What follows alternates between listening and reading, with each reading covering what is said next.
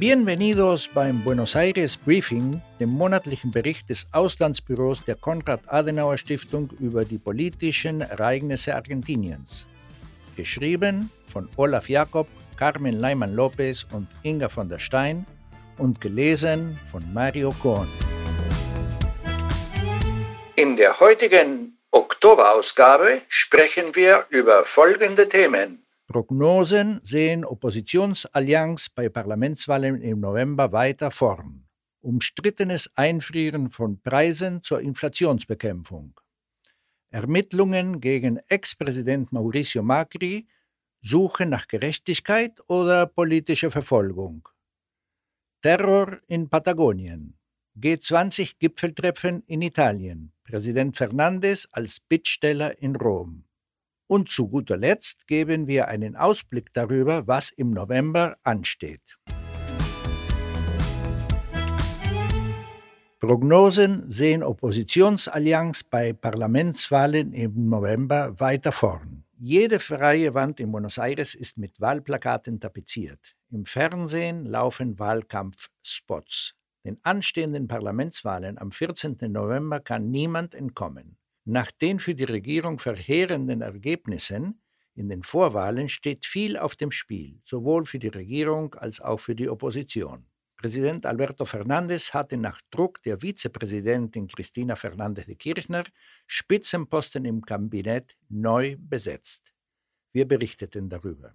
Es ist fraglich, welche Maßnahmen er noch vornehmen könnte, sollte sich die landesweite Niederlage von der Regierungsallianz Frente de Todos in den Parlamentswahlen bestätigen, 31,3 Prozent der Wählerstimmen, oder sogar noch verheerender ausfallen. Die Oppositionsallianz Juntos por el Cambio andererseits steht unter Druck, die Ergebnisse aus den Vorwahlen zu wiederholen, 40,02 Prozent der Wählerstimmen. Laut mehrerer Umfragen wird Frente de Todos bei den Wahlen unter 30 Prozentpunkten liegen. Sollte sich dieser Trend bestätigen, wird die peronistische Regierungsallianz die Mehrheit im Senat ab dem 10. Dezember verlieren. Dies wäre ein historischer Szenenwechsel. Eine solche Ausgangslage würde es der Oppositionsallianz Juntos por el Cambio ermöglichen, im Gesetzgebungsprozess eigene Gesetzesinitiativen im Kongress durchzubringen. Eine interessante Entwicklung zeichnet sich bei den Parlamentswahlen in der Stadt Buenos Aires ab.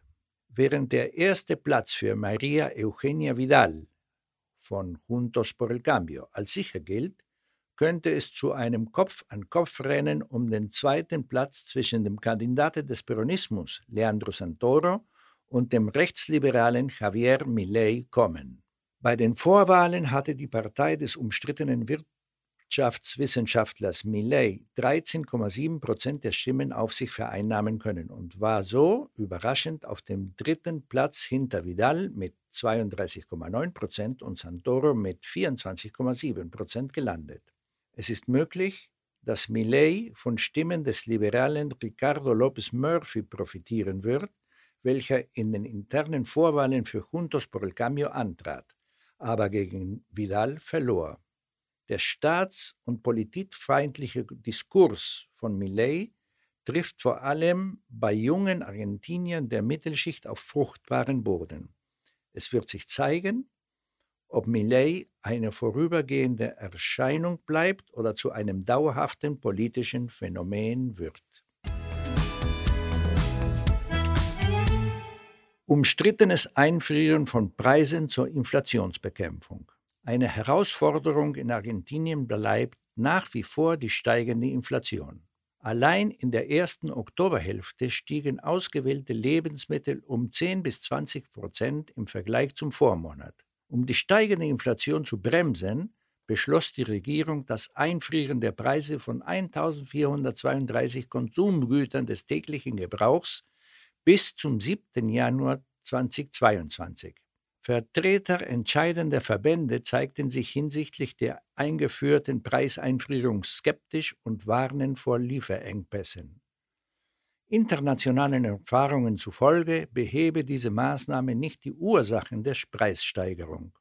Ein Streikpunkt ist vor allem die Aufnahme von Premium-Produkten, in den letzten der Regierung, wie etwa teure Alkoholmarken. Erhebungen ergaben außerdem, dass die Mehrheit der Supermärkte bereits jetzt nicht genügend Vorräte der ausgewählten Produkte haben. Eine weitere Strategie der Regierung ist die landesweite Dezentralisierung der Märkte. Dadurch sollen die Wertschöpfungsketten verkürzt und das regionale Produktangebot erweitert werden. Das Handeln der Regierung gegen sämtliche marktwirtschaftliche Prinzipien macht deutlich, dass Präsident Alberto Fernandez versucht, die Gunst der Wähler nun durch einige taktische, mittel- und langfristige, jedoch eher schädliche Maßnahmen wiederzugewinnen.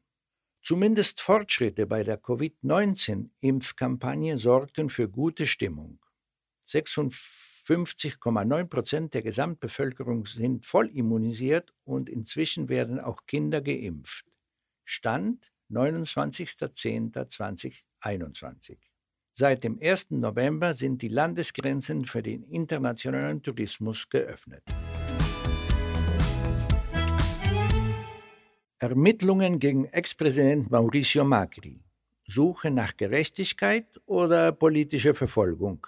Ein dramatischer Vorfall aus der Zeit der Präsidentschaft von Mauricio Macri 2015 bis 2019 rückt erneut in den öffentlichen Diskurs. Ende 2017 war das U-Boot Ara San Juan der argentinischen Marine versunken. Alle 44 Besatzungsmitglieder kamen bei dem Unglück ums Leben. Gegen den ehemaligen Amtsinhaber Macri wird nun ermittelt, da der argentinische Geheimdienst während seiner Amtszeit angeblich illegal Familienangehörige der Vermissten ausspionieren ließ. Es ist fraglich, ob die Ermittlungen überhaupt rechtlich konform und verwertbar sind oder als Wahlkampfkampagne gegen Juntos por el Cambio genutzt werden. Terror in Patagonien. In der Provinz Rio Negro wurde in mehrere Privatgrundstücke eingedrungen und Feuer gelegt. Die Anschläge werden den gewalttätigen Anhänger der Resistencia Ancestral Mapuche zugeschrieben. Dies ist eine Vereinigung, welche Landrechte des Mapuches-Volkes vor allem in der Region Patagonien einfordert. Die Mehrheit der Mapuche-Bevölkerung distanziert sich ausdrücklich von den Attentaten der Resistencia Ancestral Mapuche. Bereits 2017 war die Organisation aufgrund einer Serie heftiger Auseinandersetzungen auf die Titelseiten der führenden Medien gelangt.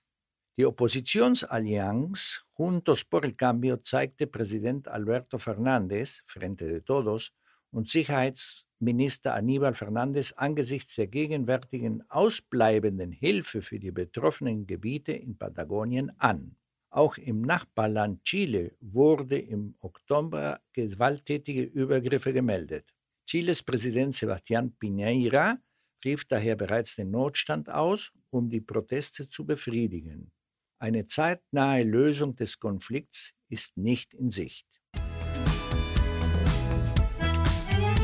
G20-Gipfeltreffen in Italien. Präsident Fernandes in Rom.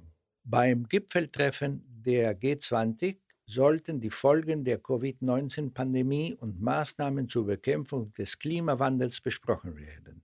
Priorität bei Argentiniens Auftritt bei G20 war das Vorantreiben der Umstrukturierung der argentinischen Auslandsschulden beim Internationalen Währungsfonds, um eine erneute Zahlungsunfähigkeit Argentiniens zu verhindern.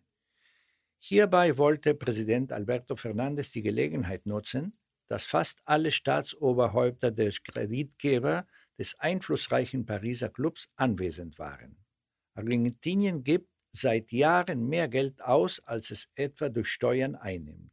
In diesem Zusammenhang sind die Enthüllungen der im Oktober erschienenen Pandora Papers besonders brisant.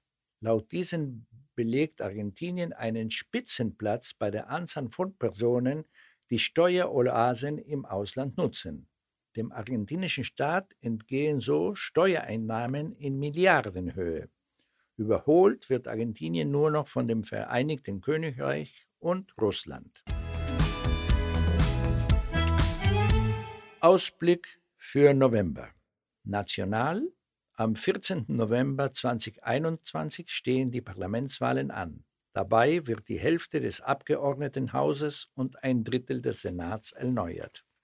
International Präsident Alberto Fernandez nimmt an der Klimakonferenz COP26 in Glasgow teil. Im September 2021 leitete Fernandez den virtuellen lateinamerikanischen Klimadialog. Andere lateinamerikanische Staatsoberhäupter wie Mexikos Präsident Andrés Manuel López Obrador und Brasiliens Präsident Jair Bolsonaro werden nicht anwesend sein. Xi Jinping, Präsident der Volksrepublik China, lud Präsident Alberto Fernandez zu einer Handelsmesse Anfang Oktober nach China ein. Zeitgleich wird dort auch das 100-jährige Bestehen der Kommunistischen Partei gefeiert. China ist einer der wichtigsten Handelspartner Argentiniens. Die Kommunistische Partei pflegt eine langjährige Beziehung zur peronistischen Partei Partido Justicialista. Trivia. Auf dem Plaza Alemania im Zentrum von Buenos Aires wurden sieben der 16 Wappen der deutschen Bundesländer gestohlen. Die Bronzetafeln am Brunnen waren ein Geschenk Deutschlands als Zeichen der guten Beziehungen zur Republik Argentinien. Die Behörden untersuchen den Vorfall, doch von den Tätern fehlt bisher jede Spur. Dies war nun bereits die dritte Ausgabe des Podcasts zum Buenos Aires Briefing. Wir freuen uns über Feedback und Fragen. Mehr Infos über die Arbeit der Konrad-Adenauer-Stiftung in Argentinien und unsere Kontaktdaten finden Sie in den Show Notes dieses Podcasts. Wenn Ihnen dieser Podcast gefallen hat, abonnieren Sie uns gerne, sodass Sie keine neue Folge verpassen. Muchas gracias fürs Zuhören. Un abrazo aus Buenos Aires. Wir hören uns erneut im nächsten Monat. Hasta luego.